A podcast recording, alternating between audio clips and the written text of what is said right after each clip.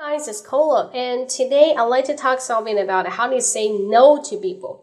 Say no is a piece of art in our life because normally we will have the self-esteem and we will pay a lot of respect to others and we're afraid to being refused and that's why we're ashamed to say no to others. Even someone just overwhelmed you and if you feel really stressed but you do not want to say no to him because you do not uh, you really care about a face job, face work. Yes. Um, to be your best friend and it can suffer you, challenge you without any reason because you're just a yes person. Are you a yes person? No, against them. Okay? People will use your kindness to hurt you.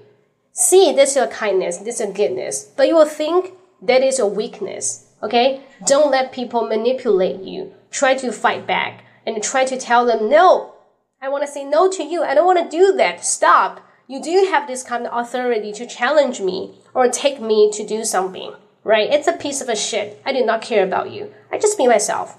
Okay, so this cola, this woman in English. If you like my podcast, please subscribe it. 英语口语风暴，英语口语风暴。See you next time. Bye bye.